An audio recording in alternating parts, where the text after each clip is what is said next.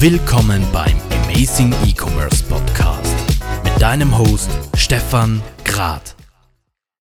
Personalisierung und Konfigurationen sind in den letzten Jahren immer mehr zu Grundanforderungen im E-Commerce geworden.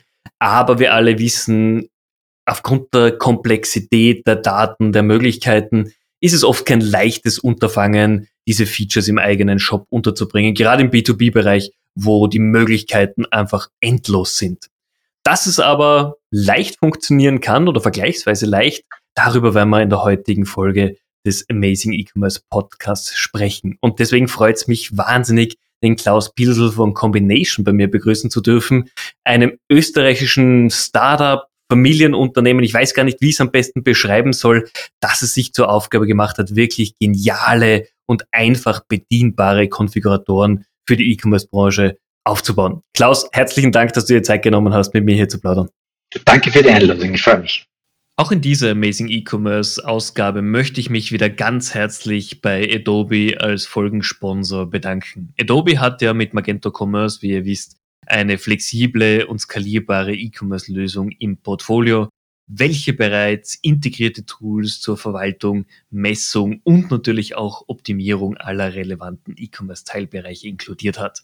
Wenn ihr also euer E-Commerce-Projekt auf neue Beine stellen wollt, beziehungsweise auf der Suche nach einem neuen Online-Shop-System seid, habt auf jeden Fall Magento mit am Plan. Vielen Dank nochmal an Adobe für die Unterstützung des Podcasts. So soll es doch sein mit guten Partnern. Herzlichen Dank.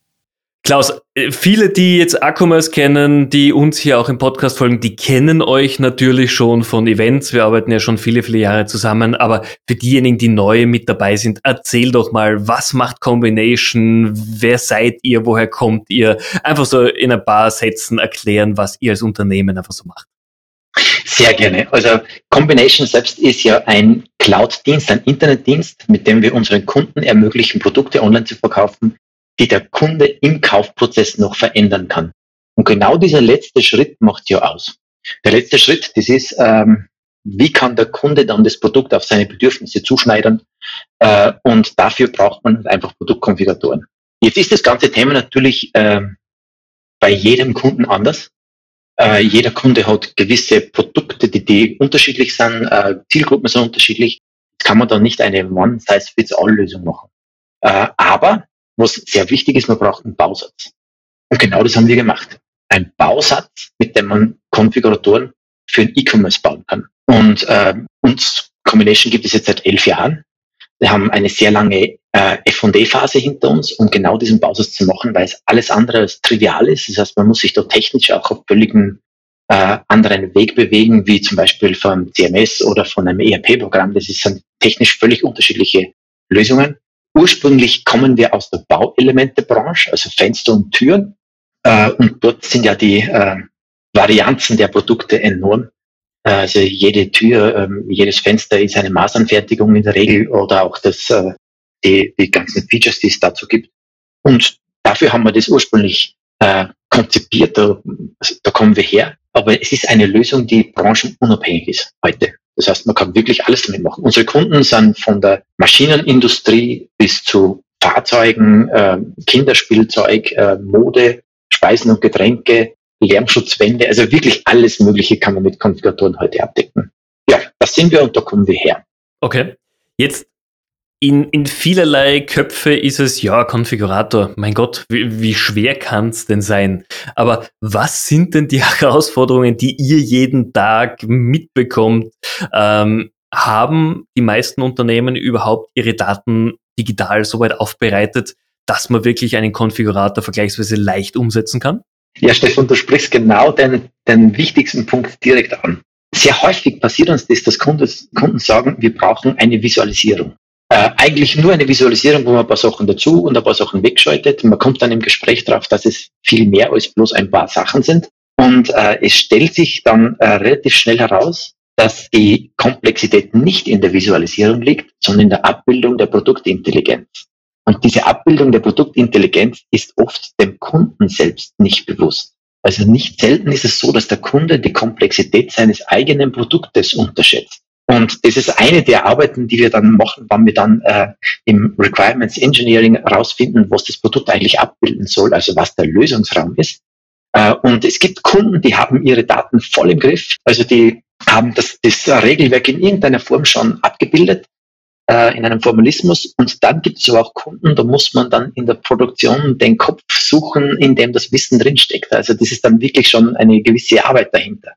Äh, aber das ist genau diese Daten äh, liefern zu können, das ist eins der Main Challenges äh, im gesamten Projekt. Das, das denke ich mal, vor allem natürlich meine, wir kennen es ja selber von vielen althergebrachten Unternehmen, wo du dir denkst, hey, ihr verkauft international, ihr seid vielleicht sogar Branchenführer und trotzdem, wenn du dann in die Details reingehst, werden Baupläne, werden Abmessungen immer noch entweder auf Papier äh, archiviert oder sind zum Teil sogar nur in den Köpfen der wichtigsten Mitarbeiter, so wie du erwähnt hast, wo man sich denkt, ja, wie geht's ihr denn vor? Was ist, wenn der Mitarbeiter was passiert, wenn der einen Unfall hat oder krank ist? Was tut's denn dann?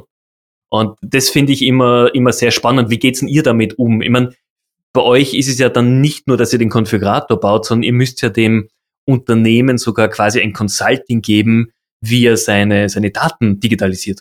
Ja, genau. Also ähm, Datendigitalisierung ist ein ganz, ganz wichtiger Punkt. Wir haben tatsächlich Kunden, die kommen zu uns und sagen, die Person, die das ganze Produktwissen hat, geht bald in Pension.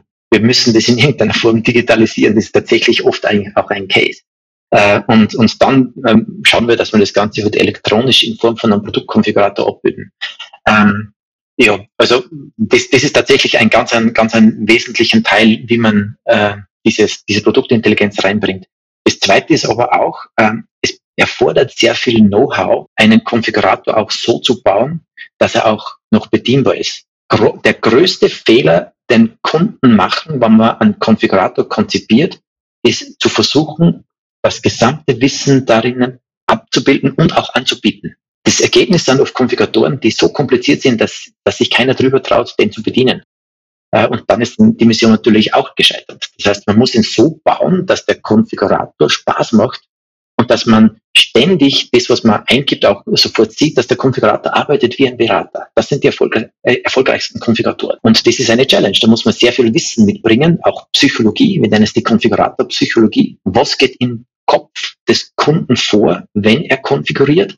Und wie muss das äh, User Interface und User Interaktionsdesign gebaut sein, damit man ihn genau dort abholt? Und da gibt es wirklich ähm, einige psychologische Effekte, die, wenn man die nicht berücksichtigt, äh, das Projekt an der Akzeptanz scheitern lassen kann. Das sind wichtige, wirklich wichtige Punkte, die wir gelernt haben. Du, du bist der Experte bei, bei eben Konfiguratoren. Mir kommt vor, das ist wirklich eine ganz persönliche Meinung, ähm, dass viele Unternehmen, die im B2B-Bereich arbeiten, glauben, ja, im Consumer-Bereich sind schön ausgestaltete Konfiguratoren wichtig, da soll es wirklich bling bling sein und fotorealistisch. Aber im B2B-Bereich, ach komm, wenn die die Daten halbwegs irgendwo finden und auf Zahlen basiert angezeigt bekommen, dann muss das reichen. Ähm, dabei wissen wir ja inzwischen, dass B2B dieselben Anforderungen an UX und Design hat. Wie ist denn da eure Herangehensweise oder wie sind eure Erfahrungen im B2B-Bereich? Ja, es ist tatsächlich so, genauso wie du sagst, dass viele Leute sagen, wir brauchen eigentlich nur die Abbildung unseres Geschäftsfalls. Wie es ausschaut, ist wurscht. Und das ist ein Fehler. Weil wir wissen auch aus der Forschung, dass die meisten äh, Konfigurator, äh, also die meisten ähm, sagen Gründe, warum Konfiguratoren scheitern, sind Akzeptanzfehler oder Akzeptanzprobleme. Und da ist es ganz wichtig, dass auch im B2B-Bereich der Konfigurator Spaß macht. Es ist, man unterschätzt es. Und der Konfigurator nicht Spaß macht, dann wird er nicht eingesetzt. Wenn er nicht eingesetzt wird, ist das Projekt gescheitert. Und, und darum ist es wichtig, dass man ähm, nicht nur die Oberfläche hübsch macht äh, und dass es, wie gesagt, auch Spaß macht, sondern dass die Art, wie man damit arbeitet und äh, wie man die äh, Ergebnisse präsentiert oder auch äh, die Beratungsdienstleistung dazu anbietet, dass man das wohl überlegt macht und sich auch an die äh, Erkenntnisse aus der Forschung hält. Ähm, das, das, klingt am Anfang leichter, als was es ist, aber da ist wirklich sehr viel Detailarbeit dahinter. Und ähm, da ist am besten wirklich, man, man hat jemanden, der dieses Wissen hat. Das kriegt man allein in der Regel nicht hin. Was sind die Kunden, die am ehesten zu euch kommen? Gibt es eine Branche, ich meine, du hast gesagt Fensterbau, da kommt ihr natürlich her, aber Gibt es eine Branche, wo du sagst, ja, die haben diese Notwendigkeit für einfach bedienbare, aber trotzdem schön gestaltete Konfiguratoren verstanden? Oder ist es völlig branchenunabhängig, es geht eher aufs Unternehmen, die in ihrer Digitalisierung schon so weit sind? Also grundsätzlich ist es branchenunabhängig. Also wir haben jetzt eigentlich fast keine Branchen identifiziert, die tatsächlich das überhaupt nicht brauchen. Ähm, es gibt natürlich welche, die, äh, was ja Friseure, die werden es nie, natürlich nicht brauchen. Aber äh, es gibt auch ähm, ähm, ganz, ganz wichtige Punkte dabei, wenn man äh, klassifiziert, äh, wer ist der perfekte Kunde dafür. Also wenn man zum Beispiel ein Produkt hat, das visuell ist, äh, das auch Emotionen transportiert, da sind zum Beispiel auch Fahrzeuge oder Mode dabei, äh, die sind perfekt dafür. Äh, wenn es auch Produkte sind, die auch einen gewissen, eine gewisse ähm, gewissen Warenkorbwert hat. Also ein Produkt, das 20 Cent kostet, wird sich niemand konfigurieren. Je mehr, äh, je, je höher der Warenkorbwert ist, desto mehr kann man auch im Lösungsraum anbieten. Ähm, also wenn man sich zum Beispiel jetzt einen BMW-Konfigurator an, äh, anschaut, äh, die Größe dieses Lösungsraums wird man wahrscheinlich nicht für einen Gürtel nehmen. Macht keinen Sinn, absolut nicht. Also da, da muss man, da muss man äh, wirklich aufpassen. Wobei man auch wirklich die Komplexität in den Gürtel reinkriegt. Es ist unglaublich, wie viel Varianten man in ein Produkt äh, äh, unterbringen kann, wenn man in die äh, Firmen hineinhorcht und äh, sich die ganzen Regeln, die es dafür gibt, äh, anhört. Also das ist, das ist wirklich Wahnsinn. Aber man muss wirklich gut aufpassen, dass man die Lösungsraumgröße an den Warenkorbwert anpasst, damit der Kunde nicht erschlagen ist. Weil da gibt es ja auch diesen psychologischen Effekt, der heißt ähm, the Paradox of Choice. Ähm, der besagt genau das. Das ist, wenn man ein statisches Produkt hat, das man einfach nur vom Regal runter verkauft, dann hat er eine gewisse Kaufabschlussrate. Wenn ich dem Produkt jetzt mehrere Möglichkeiten dazu gebe, also den Lösungsraum vergrößere, dann kann ich mehr Kunden damit äh, ansprechen, ich kann den Kunden die Wünsche besser erfüllen und die Kaufakzeptanz, also der, die Conversion Rate steigt. Wenn ich aber das Ganze übertreibe, also wenn ich den Lösungsraum zu groß mache, dann kehrt sich genau dieser äh, Effekt ins, Gegenteil, ins Gegenteilige um. Und dann äh, geht es leider schief, der Kunde ist erschlagen Optionen und kommt nie mehr wieder. Also da muss man wirklich gut aufpassen, dass man diesen Sweet Spot, diese optimale Lösungsraumgröße findet. Und da gibt es eben verschiedene Aspekte, die man berücksichtigen muss. Also wie gesagt, Warenkorbwert, äh, natürlich auch, was für Zielgruppe spreche ich an, wie gut ist, äh, wie gut kennt ihr das Produkt schon, äh, auch wie präsentiere ich das Ganze. Also da muss man wirklich auf einige Faktoren aufpassen. Okay. Jetzt die, dieses Paradoxon, dass zu viel Auswahl die, die, die Kauffähigkeit minimiert. Ich glaube, das kennt jeder von, von Supermärkten, wenn man schon mal in den USA oder Südamerika war, wo du ein Regal genau. nur mit Milch findest, wo du denkst, okay, ich habe keine Ahnung mehr, was ich irgendwie nehmen möchte. Das erschlägt dann vollkommen, muss man sagen. Genau richtig. Der Kunde ist wirklich frustriert und, und das, das Dumme ist, er kommt dann auch nicht mehr. Wenn er ein schlechtes Kauferlebnis gehabt hat, dann hat man nicht nur diesen einen Deal verloren, sondern er kommt nicht mehr. Jetzt sind Konfiguratoren per se ja nichts, was ich so in ein, zwei Wochen mal realisiere. Wie ist denn bei euch die Projektherangehensweise? Wie lang dauert es realistisch, um einen Konfigurator sinnvoll im eigenen Shop, im eigenen digitalen Ökosystem zu implementieren? Ja, also das muss man ein bisschen äh, zerlegen. Da gibt es am Anfang die Requirements Engineering Zeit. Da geht es wirklich darum, dass man gemeinsam herausfindet, was soll denn der Konfigurator können, beziehungsweise was braucht der äh, Endanwender äh, vom vom Konfigurator, damit er auch richtig funktioniert. Das heißt, man muss den Lösungsraum abstecken, man muss das Ziel abstecken, man muss auch wissen, äh, wie die Customer Journey des Kunden ist. Das ist eine gewisse, gewisse Zeit, die dauert, je nachdem, äh, wie schnell man auch mit dem Kunden unterwegs sein kann, sagen wir mal vier Wochen, vielleicht auch sechs Wochen. Äh, und dann geht's in die äh, Konzeption, das heißt, da wird ein äh, Klickdummy gemacht. Äh, das geht auch in ungefähr zwei, drei Wochen, vielleicht vier, je nachdem, wie schnell dass man auch die Daten bekommt vom Kunden. Und dann die Umsetzungszeit ist meistens in Meilensteine geblockt. Das heißt, man versucht schnellstmöglich einen ersten Meilenstein äh, zu bauen, der für den äh, Verbraucher bereits einen Mehrwert hat und stellt ihn online, um schnellstmöglich Kundenfeedback zu bekommen. Das kann relativ schnell gehen. Ähm, der Flaschenhals bei uns ist immer, die Daten zu bekommen vom Kunden. äh, und das kann innerhalb von sechs Wochen gehen, das kann aber auch ein halbes Jahr dauern. Also wie gesagt, das, da sind wir äh, auch ganz stark abhängig davon, wie schnell äh, dass wir die Daten bekommen. Äh, und dann, wenn man diesen ersten Meilenstein hat, dann versucht man iterativ immer wieder das Gelernte von der, vom Feedback des Kunden einzubauen und dann den zweiten, dritten Meilenstein immer weiter zu entwickeln. Okay. Das heißt, es ist einfach ein, auch das Projekt ein Miteinander, ihr die Vorschläge bringen, der Kunde, der gemeinsam arbeitet. Das ist wirklich ein, ein gemeinschaftliches Projekt und nicht einfach nur der Auftrag vom Kunden, mach mal und komm wieder, wenn es fertig ist. Ja, genau, so ist es. Äh, und ich glaube, dass es auch ganz wichtig ist, weil ähm, man muss den Kunden hier professionell begleiten. Ähm, wir wissen aus äh, einer zum Beispiel dänischen Studie von der Universität Aalborg, dass äh, 75 Prozent aller Konfiguratorprojekte, die firmenintern gestartet werden, scheitern. Das ist erschreckend hoch. Und der Grund dafür ist, weil äh, die Komplexität äh, unterschätzt wurde. Und zwar oft auch von Profis. Das heißt, man muss das im Vorhinein genau wissen, was sind wirklich die wichtigsten neuralgischen Punkte, auf die man äh, setzen muss. Äh, und man muss die ganz genau adressieren und auch entsprechend abwickeln. Und damit bekommt man das äh, Projekt eben ins Ziel. Also wir haben alle unsere Projekte bis jetzt, äh, die wir angegangen sind, ins Ziel äh, gebracht. Wir haben kein einziges verloren. Äh, und wie gesagt, damit sind wir ganz diametral anders, wie, äh, wie es am Markt tatsächlich ist. Ähm, es wird oft einfach nur unterschätzt, dass man einen Konfigurator nicht einfach nur als Website baut mit zwei, drei ähm, Möglichkeiten des Kunden, dass er Änderungen machen kann, sondern es ist ein völlig anderes ähm, System. Äh, und es ist auch ein völlig anderer Ansatz und völlig anderer Use Case für den Kunden. Ihr seid ja quasi über die letzten Jahre sehr stark gewachsen. Wir haben euch ein bisschen mitbegleitet auf eurem Weg.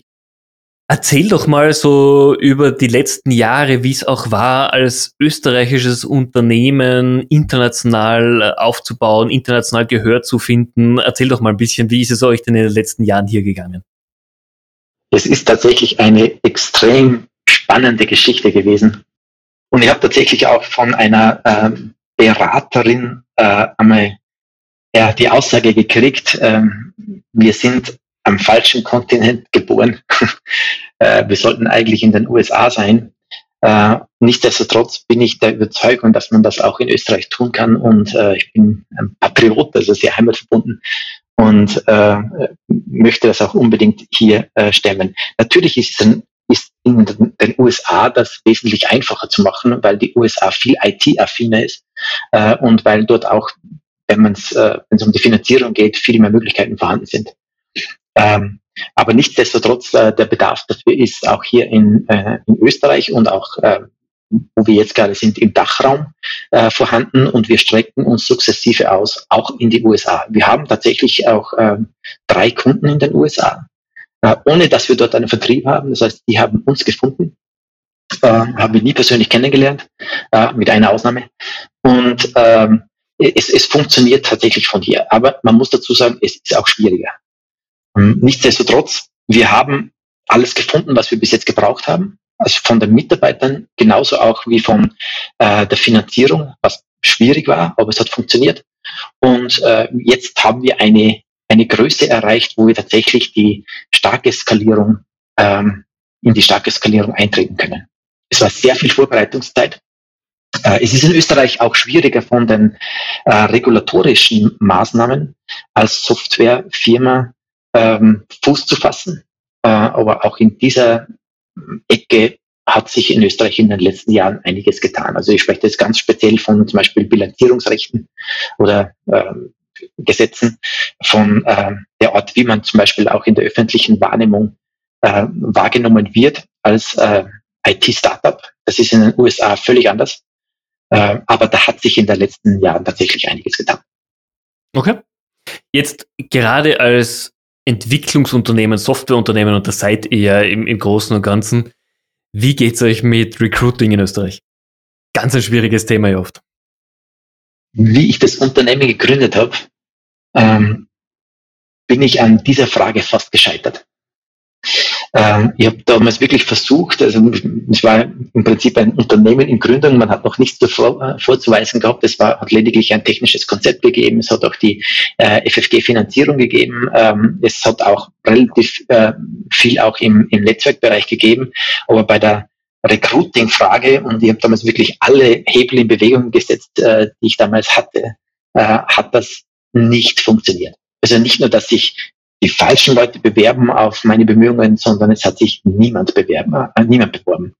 Und äh, erst durch äh, Beziehungen hat dann jemand zu mir gesagt, ich kenne jemanden in Hagenberg, ähm, wäre da nicht was für, für, für dich? Und dann habe ich gesagt, ja super, sofort angerufen, Bewerbungsgespräch gehabt, war eine Falschbewerbung. Das heißt, er hat eigentlich war ein IT-Administrator und kein Softwareentwickler. Der wiederum hat aber dann ähm, jemand gekannt in Hagenberg, der ähm, Software Engineering gemacht hat. Und dann habe ich diesen angerufen, wieder Bewerbungsgespräch gehabt und der war ein Volltreffer. Und das Verrückte an dem Ganzen, äh, der kommt aus meinem Ort, aus meiner Straße, drei Häuser neben mir. Und ich hatte ihn nicht gekannt. Und vorher habe ich wirklich in Österreich weit gesucht, auch okay. in Bayern und in Tschechien, bei allen Absolventenvereinen, bei allen Internetplattformen und es hat sich nichts getan. Und für mich war das einfach dann äh, die Erkenntnis, äh, Beziehungsnetzwerke sind unschlagbar. Es ist das Um und Auf, auch in einem Startup. Du, man muss Beziehungen pflegen, man muss äh, das Netz auswerfen, man muss mit Leuten in Kontakt äh, treten. Äh, einmal, einmal hat jemand zu mir gesagt, Klaus, nimm jede Bühne, die du kriegen kannst. Ein sehr, sehr wichtiger Tipp für jeden, der ein Startup gründet. Also das ist ganz, ganz entscheidend. Und damals haben, war das äh, mein erster Mitarbeiter, der hat dann aus seiner Klasse äh, in seiner Klasse Werbung gemacht und dann habe ich dort einen zweiten Mitarbeiter gekriegt und äh, mit diesen beiden sind wir gestartet. Die Mitarbeitersuche war dann in den folgenden Jahren immer noch sehr, sehr schwierig. Aber in den letzten zwei, drei Jahren ist es einfacher geworden, weil wir als Unternehmen eine Strahlkraft entwickelt haben. Und dann wird es natürlich leichter. Speziell auch in der Art, wie wir äh, agieren. Also wir sind natürlich, klar, in der Natur unserer Sache sind wir sehr stark ähm, virtuell unterwegs und elektronifiziert. Wir arbeiten fast ausschließlich nur elektronisch, kein Papier mehr. Ähm, und äh, somit ist auch für uns die Homeoffice-Zeit ein relativ einfacher Schritt gewesen, weil wir das eigentlich schon die ganze Zeit gemacht haben. Bei uns hat es immer jeden Freitag Homeoffice gegeben und äh, ist einfach auch, um ein paar Tage zu erweitern, war leicht. Äh, aber genau diese Freiheiten, die auch ein äh, Mitarbeiter hat, äh, auch wie er sich die Arbeit einteilt, äh, wann er mit wem zusammenarbeitet, äh, ob jetzt eher äh, die Ruhe braucht oder in Zusammenarbeit mit anderen Mitarbeitern, das kann er sich selber wählen. Und genau diese Freiheiten ähm, haben uns auch diese Strahlkraft am Arbeitsmarkt gegeben. Ja, das ist dann im Endeffekt tatsächlich auch kriegsentscheidend. Ja, vor, vor allem in, in Zeiten wie diesen muss man das ganz, ganz ehrlicherweise sagen. Äh, ich glaube, das sind gerade Unternehmen wie ihr, die schon immer sehr ja, auf die Mitarbeiter zugegangen sind, sehr progressiv auch waren in ihrer Arbeitsweise, klar im Vorteil. Ja, genau, genau. Es ist tatsächlich ein globaler äh, Kampf um die besten Köpfe entstanden. Äh, gerade am Digitalisierungssektor. Äh, der Mitarbeiter ist, ja, das ist die wichtigste Komponente im gesamten Unternehmen. Alles andere kann man in irgendeiner Weise ähm, ersetzen oder so, aber die Mitarbeiter nicht. Also das ist wirklich so, äh, die Mitarbeiter machen die Qualität des Produktes, auch die, den Service, äh, die gesamte Weiterentwicklung des Unternehmens aus. Absolut. Okay. Jetzt wir sind schon fast am Ende dieser Ausgabe angekommen, aber ich stelle auch dir natürlich die Frage, wir leben momentan oder wir erleben spannende Zeiten, wie kaum eine Generation davor. Mhm. Äh, unsere Branche, die E-Commerce-Branche, die Digitalbranche gehört aktuell definitiv zu den Krisengewinnern, das, das kann man auch durchaus sagen. Was glaubst du, ja. wie werden in unserer Branche die nächsten 12 bis 18 Monate sein? Ja, das ist eine ganz spannende Frage. Also Corona hat ja jetzt wirklich allen Leuten gelernt, dass man äh, die Sachen online machen kann, speziell auch wenn es ums Kaufen und Verkaufen geht. Das ist ein, ein Lerneffekt gewesen, der äh, ja in allen Köpfen äh, sich niedergeschlagen hat. Es gibt ja auch diverse ähm, Statistiken dahinter, dass alleine im letzten äh, zweiten Quartal, also genau vor einem Jahr, als die Krise gestartet ist, äh, ist der E-Commerce so stark gewachsen in diesem einen Quartal wie in den gesamten zehn Jahren davor. Das ist Wahnsinn, das ist massiv. Äh, und dann hat es noch eine zweite und jetzt auch eine dritte Welle gegeben. Also heißt, äh, das Kaufverhalten des Kunden hat sich verändert. Und das wird auch so bleiben. Also ich glaube, dass der, dass das Wachstum im E-Commerce weitergeht.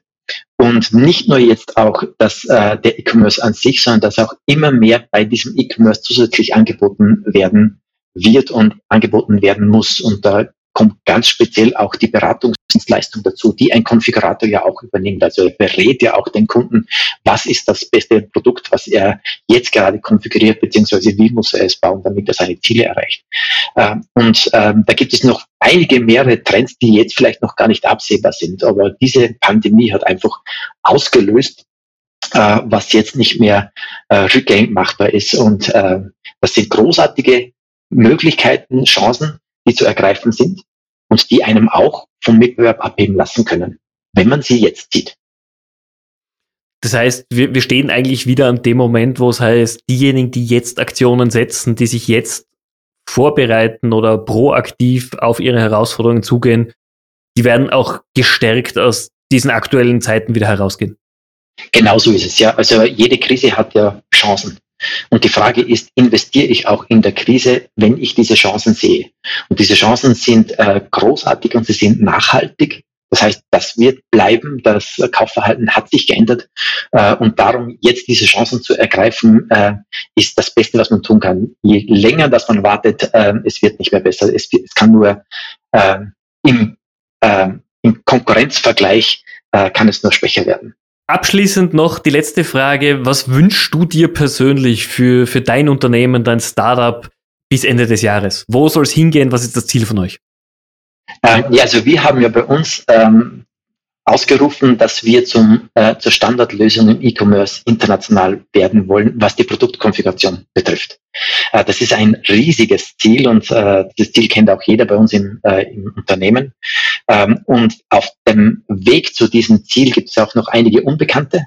Ähm, und es ist eine extrem spannende Reise und äh, jeder bei uns, der im Team ist, ähm, lebt dafür. Also wir haben die Leidenschaft. Das ist bei uns fast eine Einstellungsbedingung. Also, dass man auch wirklich in der Früh, wenn ich aufstehe, tatsächlich sage, heute kann ich das machen, wofür mein Herz brennt.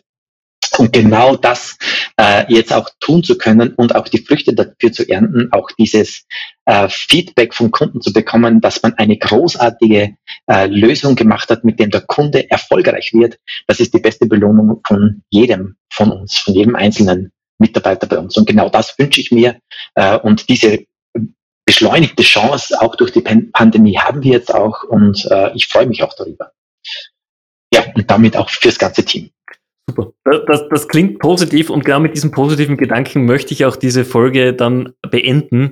Lieber Klaus, vielen herzlichen Dank für deine Zeit, war super spannend. Ich bin sicher, wenn einer der Zuhörer jetzt äh, auf den Geschmack gekommen ist, einen Konfigurator in sein Ökosystem einzubauen, kann er sich sicher jederzeit über LinkedIn oder ähnliches über dich melden. Herzlich gerne jederzeit. Und auch dir, Stefan, vielen Dank für die, Einladung. Äh, für die Einladung. Hat Spaß gemacht. Sehr gerne doch. Liebe Zuhörer, ich hoffe auch für euch waren wieder spannende News dabei. Konfiguratoren gehören 2021 fast schon zum Must-Have, wenn euer Produkt es zulässt. Also überlegt auf jeden Fall, wie ihr ein, ein Tool dieser Art bei euch im Ökosystem implementieren könnt. Wenn ihr auch in einem der nächsten Podcast-Folgen mit dabei sein wollt, meldet euch jederzeit gerne bei mir. Wenn euch unser Podcast gefällt, bitte gebt uns 5 Sterne auf iTunes, helft uns so, die Reichweite zu erhöhen, empfiehlt unseren Podcast. Wir freuen uns natürlich immer, wenn wir neue Hörer erreichen. Und in diesem Sinn wünsche ich euch einen sensationellen Tag, wünsche euch gutes Gelingen und bis bald.